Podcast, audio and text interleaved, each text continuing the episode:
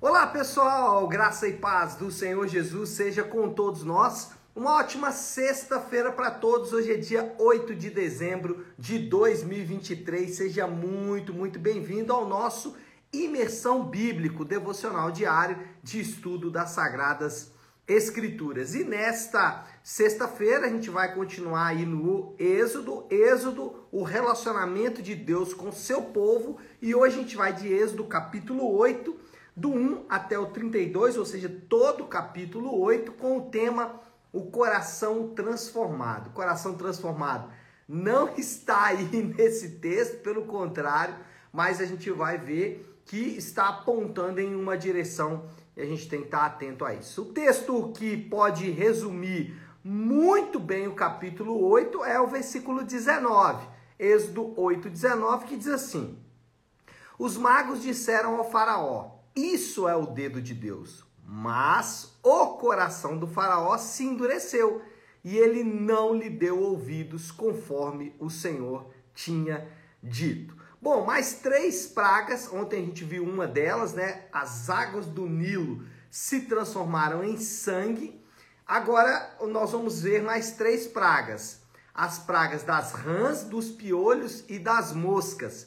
E aqui só fazer um comentário rápido, né?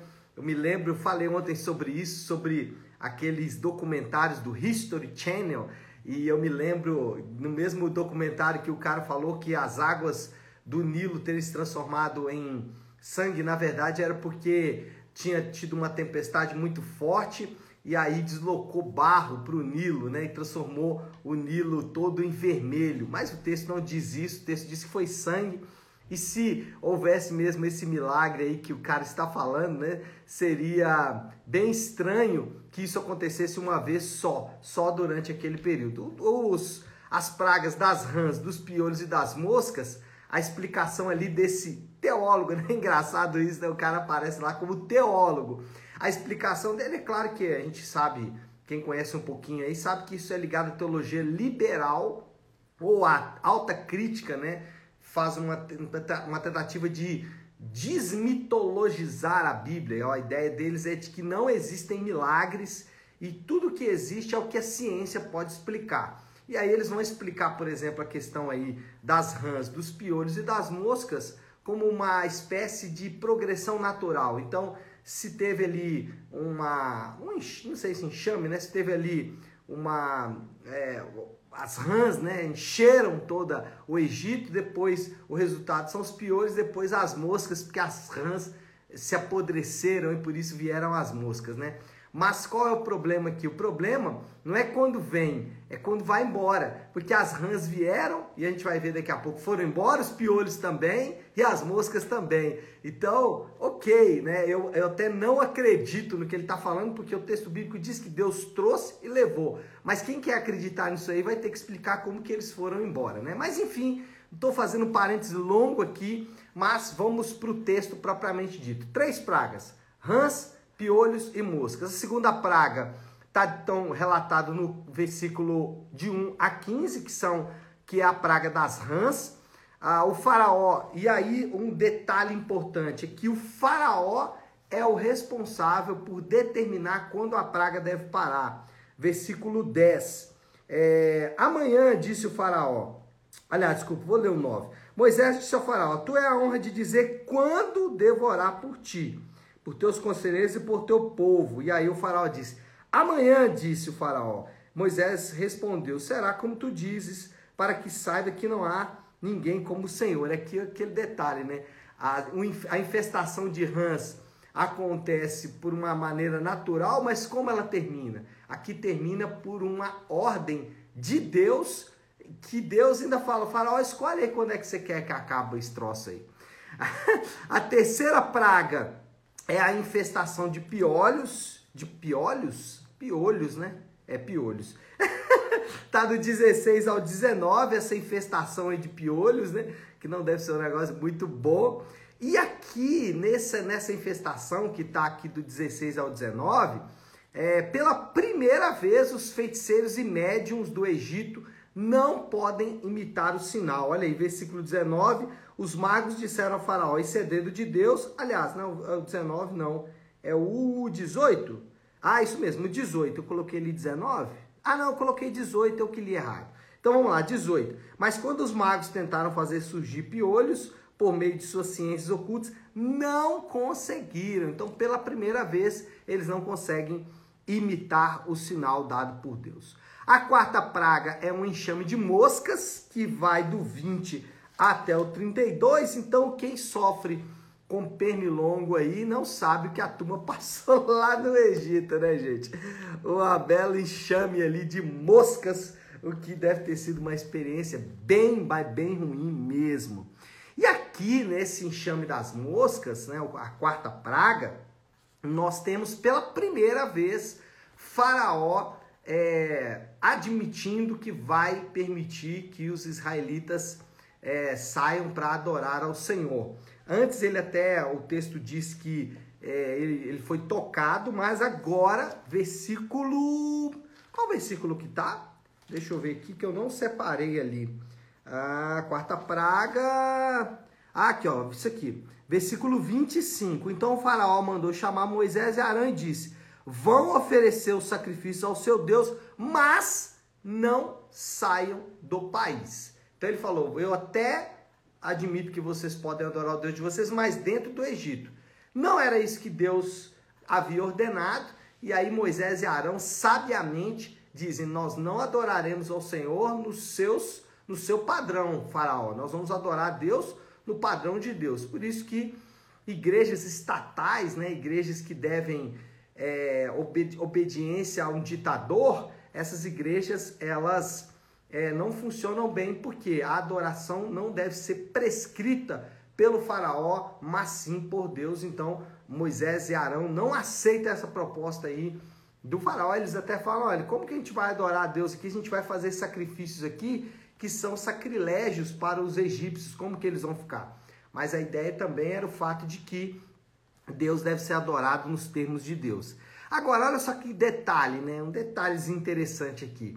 Em cada uma das pragas encontramos um padrão de endurecimento de Faraó. Ao final de cada praga, o texto, inclusive, isso é uma estratégia, né? um método é, do hebraico que é repetir as sentenças para dar ênfase. Então, sempre que você encontrar uma repetição de uma sentença, especialmente no Antigo Testamento, Lembre-se que ali há uma ideia de ênfase, tá? E qual é a ênfase aqui? Versículo 15. É, mas quando faraó percebeu que houve alívio, obstinou-se em seu coração e não deu mais ouvidos a Moisés e Arão. Versículo 19. Os magos disseram ao faraó, esse é dedo de Deus, mas o coração de faraó permaneceu endurecido. E 32. Mas também desta vez o faraó obstinou-se em seu coração. Ou seja, três vezes, três pragas, a segunda, a terceira e a quarta, três vezes o coração de faraó se mostra endurecido. E coração duro, né, pessoal, é um problema para todos os homens. Nós sabemos disso. Existem diversas recomendações em relação ao estado do nosso coração. A Bíblia faz diversas recomendações quanto ao, ao estado do nosso coração. Por exemplo, a Bíblia ordena a guardar o coração. A Bíblia também ensina que nós não devemos confiar em nosso coração. E eu gosto muito de um texto que está lá em João capítulo 14, em que Jesus diz para os seus discípulos: Não se turbe o vosso coração. Eu gosto dessa expressão, não se turbe é mesmo para não, não se perturbe no seu coração? Ou você quer melhorar um pouquinho isso aí, quer trazer mais para a nossa realidade? Não fique ansioso, preocupado no seu coração. Então, existem diversas recomendações bíblicas em relação ao coração. Mas, por outro lado, nós somos constantemente incentivados a viver de acordo com o nosso coração. A cultura, ela ensina o quê? de maneira geral, nós somos ensinados ao quê? A olhar para dentro do nosso coração, a perceber o que nós desejamos e a viver de acordo com os nossos desejos. Então, se você deseja um carro, então você tem que ter um carro. Se você deseja uma viagem, você tem que ter uma viagem. E é interessante que alguns usam isso até em nome de Deus, né? Ah, Deus colocou no meu coração. Cuidado com essa expressão. Essa expressão ela está às vezes infestada de pragas. Usando aqui, né, uma, resgatando uma expressão do próprio texto, está infestado de pragas, pragas mundanas, né? A ideia de que talvez o que você está desejando e que você está achando que Deus colocou no seu coração, na verdade, quem colocou foi a cultura, a cultura do consumismo, né? A cultura que vai dizer para você que você tem que comprar, adquirir, porque fazendo isso você vai ser uma pessoa melhor. Então, nós somos incentivados, né? Por exemplo, o grande incentivo da cultura identitária é você ser o que a sua identidade manda. Então, por exemplo, se você achar que você, se você desejar no seu coração ser um cachorro, você deve ser um cachorro. Se você desejar no seu coração ser homem ou mulher, ou os dois, ou fluido, viva o que o seu coração mande. Então, a cultura incentiva a viver é, pelo nosso coração. E por outro lado, aqui pensando um pouco, muitas vezes nós achamos que as nossas escolhas elas são autônomas ou elas né, acontecem, as nossas escolhas acontecem de maneira racional, lógica. Então, para muita gente, inclusive muitos cristãos, qual é a ideia? A ideia é que eu pare ali um pouquinho, pense de maneira racional e chegue à melhor saída, à melhor conclusão para aquela situação. Só que a Bíblia não ensina isso. A Bíblia diz que as nossas decisões são cardíacas.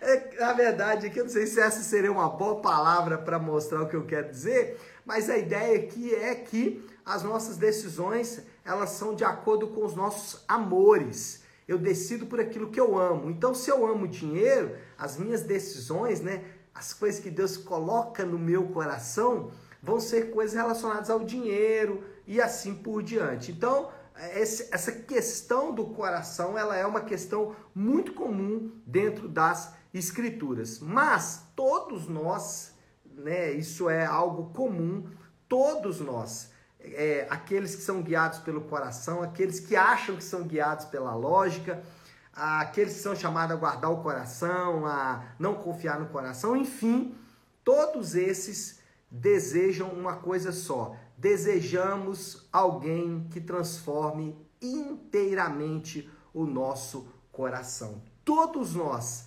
anelamos por alguém que vai reorientar o nosso coração.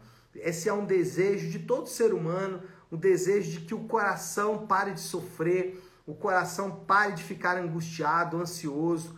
A ideia aqui é tentar buscar em subterfúgios como drogas, bebidas, sexo, dinheiro, família, é, enfim, as pessoas estão em busca de reorientação para o coração. Por quê? Porque todos nós queremos alguém que transforme inteiramente o nosso coração. Qualquer pessoa quer isso, quer um coração que seja amaciado, que seja alcançado por um amor é, único. Todos nós desejamos aquela história de Hollywood, um grande romance, uma grande carreira. Todos nós anelamos e desejamos ter o nosso coração reorientado. E foi exatamente o que Deus prometeu para o seu povo. Deus prometeu para o seu povo um novo coração. E é isso que acontece quando nós é, somos alcançados pela graça de Deus, quando nós passamos por aquilo que a Bíblia chama de regeneração, quando nós nascemos de novo. Quando nós nascemos de novo, aquilo que anelamos, aquilo que desejamos ter o nosso coração transformado, reorientado, acontece. E aí, é, quando isso acontece, quando nascemos de novo, quando recebemos um novo coração, quando o nosso coração é reorientado, os nossos amores encontram significado. É por isso que faz muito sentido o primeiro mandamento é adorará somente o Senhor teu Deus, ou o resumo de Jesus, né? Que nós devemos adorar a Deus com todo o nosso entendimento, coração, alma, corpo. Por quê? Porque quando nós amamos a Deus sobre todas as coisas, quando o nosso coração é reorientado a amar a Deus acima de qualquer coisa, quando o nosso coração é, é reorientado a colocar Deus no centro, quando Deus vai para o centro do nosso coração, acontece algo. Os nossos amores encontram significado. Por que, que o nosso coração está desajustado? Por que da angústia? Por que do medo? Por que da depressão? Por que das pauras? Por que das fobias? As fobias, elas são um desajuste dos nossos amores, um desajuste do nosso coração. E aí, quando o nosso coração é reorientado de novo para Deus, quando Deus assume o centro do nosso coração, então as coisas encontram significado. O que eu quero dizer com isso? Que quando Deus ocupa o centro do nosso coração, quando nós amamos a Deus sobre todas as coisas, o dinheiro é só dinheiro. ele recebe o verdadeiro significado. Ele deixa de ser o nosso Senhor. Então a ideia aqui é que você não vai deixar de amar o dinheiro por si só. Você vai deixar de amar o dinheiro quando você amar a Deus sobre o dinheiro. Esquece o dinheiro, ame a Deus. É, quando o nosso coração é reorientado, as pessoas são só pessoas. Então as pessoas podem ter o significado real para nós mesmos. O seu marido, ele é só o seu marido. Ah, o seu pai, ele é só o seu pai. A sua mãe é só a sua mãe. O seu filho é só o seu filho. O significado das pessoas, ela to toma contornos reais. O que, que acontece? Por que, que nós ficamos tão ofendidos com o esposo, com a esposa, com o filho, com o pai? Porque eles estão ocupando o trono do coração. E quando eles ocupam o trono do coração, qualquer coisa que eles fazem tira o nosso eixo. Qualquer coisa que o pastor, que o irmão da igreja faz, tira o seu eixo, tira o meu eixo, sabe por quê? Porque Deus não está ocupando o trono do coração. E aí as pessoas são mais do que elas são, por isso que elas nos ofendem tanto. Então, quando Cristo, quando Deus ocupa o centro do nosso coração, quando o nosso coração é reorientado para Deus, Dinheiro é só dinheiro, pessoas são só pessoas e coisas são só coisas. tudo toma cor, tudo toma brilho. Sabe por que, que a vida às vezes é tão é monocromática, preta e branca? Sabe por que, que a, a, a vida às vezes é tão sem graça para algumas pessoas? É porque as coisas não têm significado real para elas. Então, só em Jesus quando Deus ocupa o centro do nosso coração, as coisas podem ser o que são, as pessoas podem ser o que são e o dinheiro pode ser o que é. Apenas dinheiro, pessoas e coisas. Não é nada mais do que isso.